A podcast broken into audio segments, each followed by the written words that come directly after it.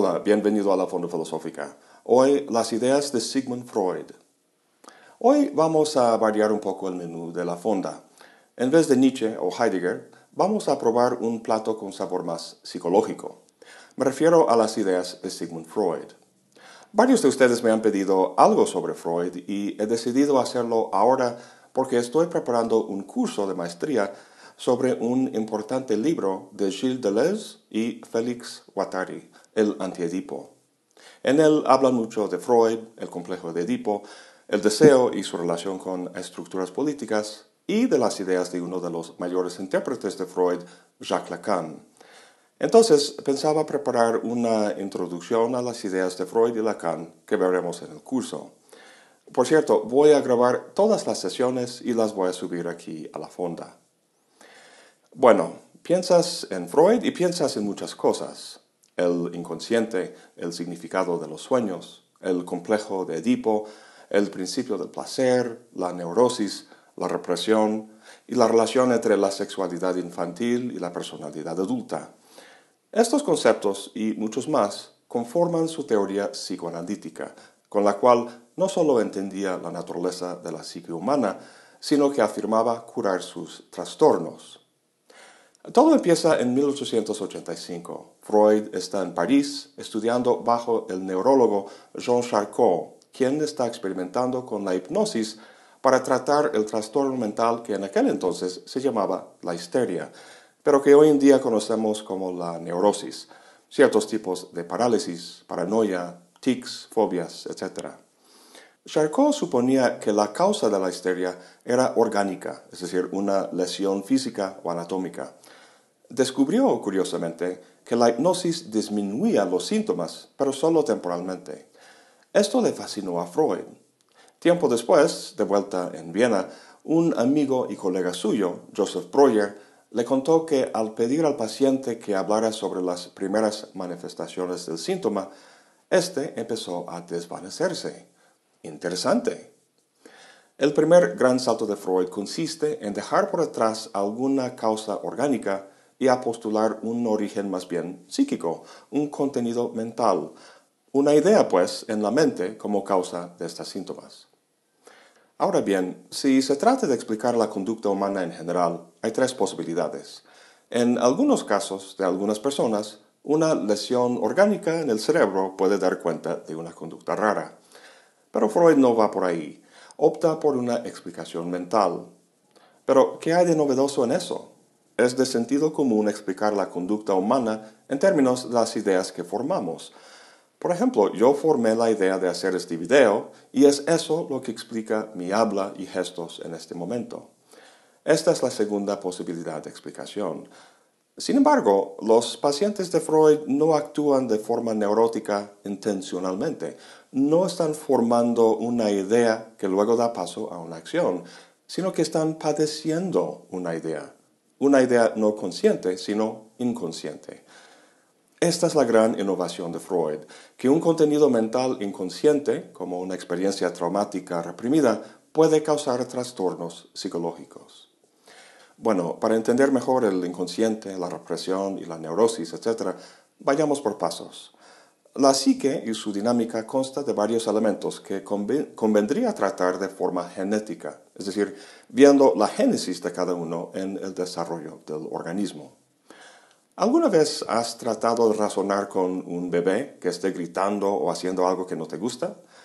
Pues no funciona porque el bebé no tiene un ego. Psíquicamente, al nacer, los bebés son puro inconsciente, es decir, puro instinto y pulsión que simplemente expresan como un volcán arroja magma. Freud agrupa los instintos en dos categorías básicas. La de Eros, el instinto de la vida, de la autoconservación, y de la búsqueda por el placer, y la de Thanatos, el instinto contrario caracterizado por la agresión y la destrucción. Bueno, el punto es que al ser regido por el principio del placer, el bebé es como un río de carga eléctrica que busca enchufarse en alguna parte, hacer una conexión placentera, como en el pecho de mamá. El problema es que el placer no dura. Al principio del placer se opone el principio de la realidad o sea, la madre le quita del pecho. El mundo del bebé no es un constante jardín de Edén, sino más que nada una dura realidad que no responde a sus necesidades. Si el bebé no recibe lo que quiere, llora y grita. Estrategia que funciona durante el corto tiempo que está bajo el cuidado de sus papás, pero tarde o temprano tendrá que enfrentar el mundo solo y la dura realidad no va a escuchar sus gritos. Si no evoluciona más allá de este instinto básico, pasará una de dos cosas. Morirá o se convertirá en Donald Trump. Afortunadamente, en la gran mayoría de los casos sucede otra cosa. En el choque entre el principio del placer del inconsciente y el principio de la realidad, empieza a desarrollarse el ego, el yo consciente, como mediador entre estos dos extremos.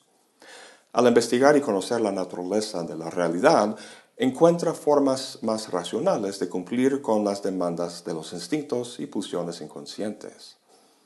Además del inconsciente, que Freud también llama el ello, y el ego, está el superego, un elemento psíquico que se desarrolla al internalizar normas sociales.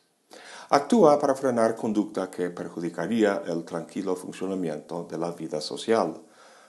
Cuando estas normas no se cumplen, el superego produce la sensación de culpa, lo cual es lo que actúa como freno para la actividad del ego.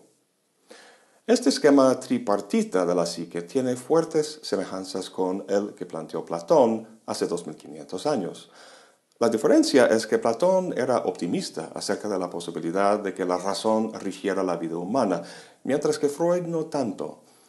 El ego freudiano no es un alma o sustancia eterna y autónoma, sino el producto frágil de la tensión dinámica entre las demandas instintuales del ello, las normas sociales del superego y la bruta resistencia de la realidad misma.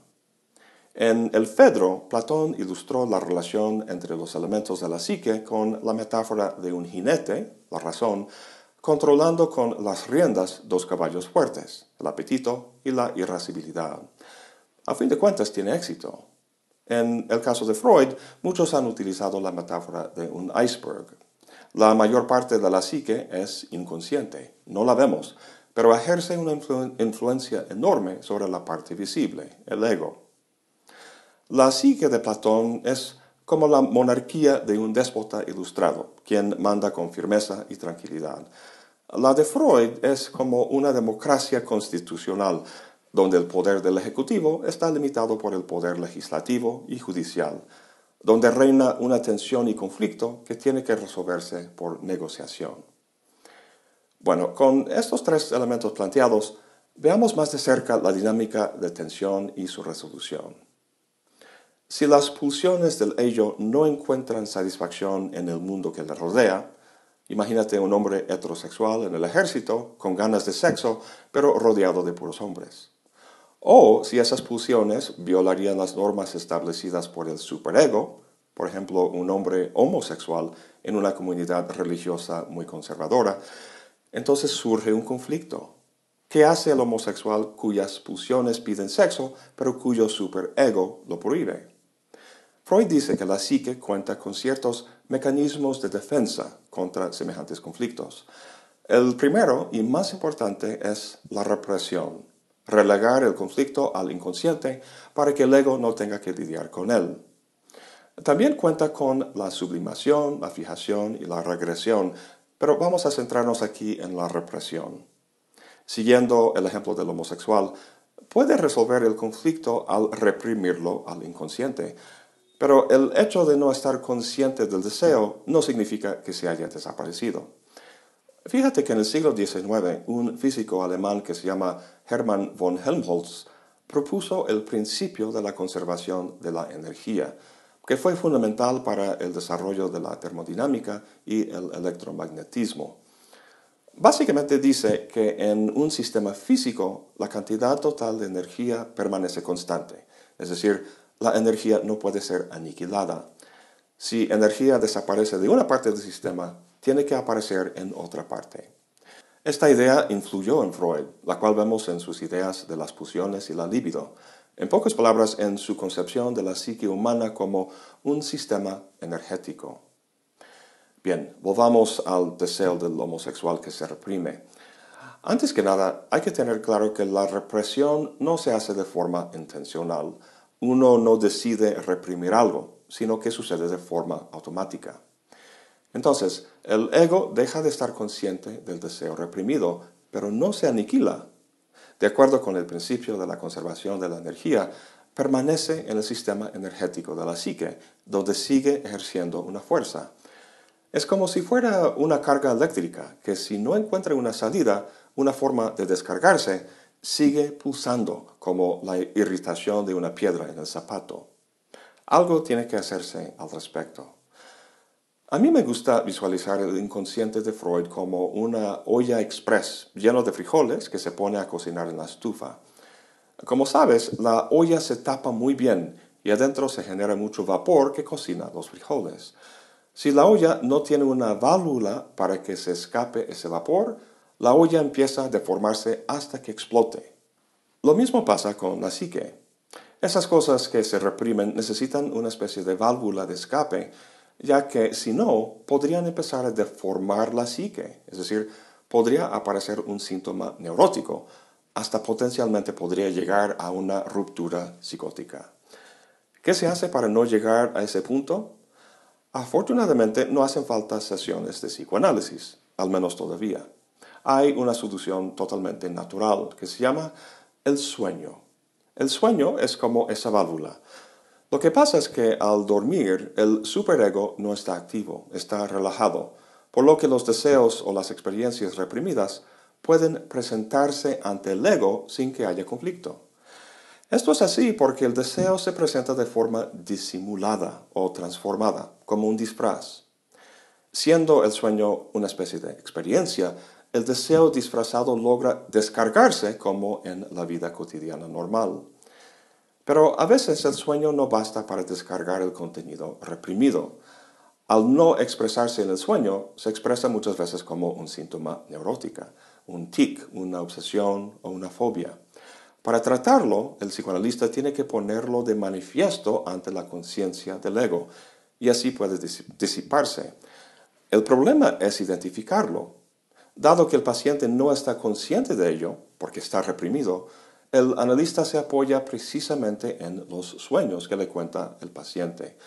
Por eso el título de uno de sus libros más célebres, La interpretación de los sueños. Además de los sueños, el analista se apoya en los deslices del paciente y también en el habla de la libre asociación. Estas son formas de evitar la censura del superego y dar con aquello que está causando el problema. Y es por ello que el psicoanálisis se llama el cura del habla.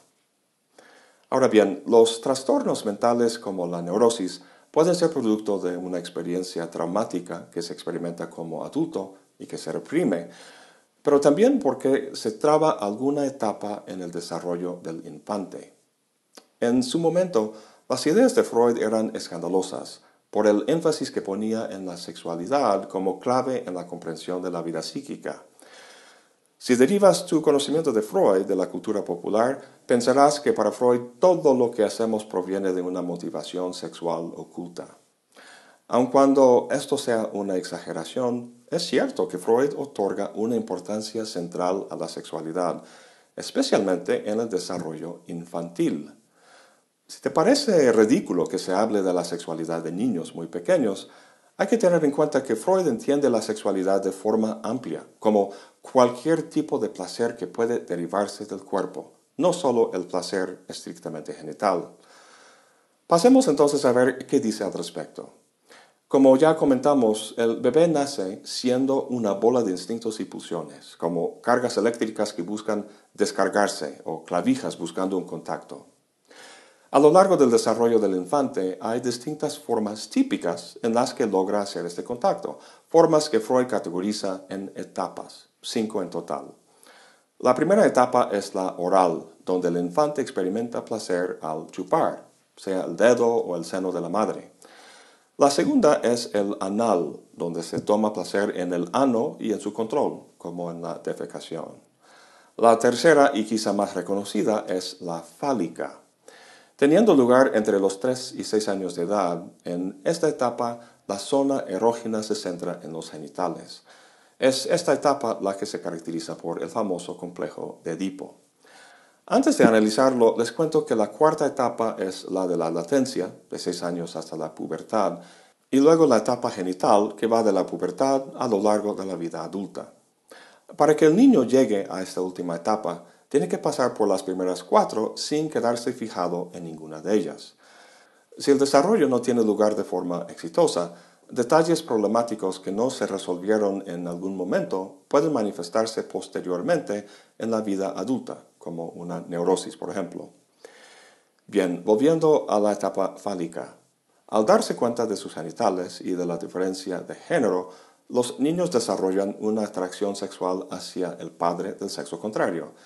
En el caso de los varones, se sienten atraídos a la madre y de forma concomitante sienten odio y agresión hacia el padre como su rival.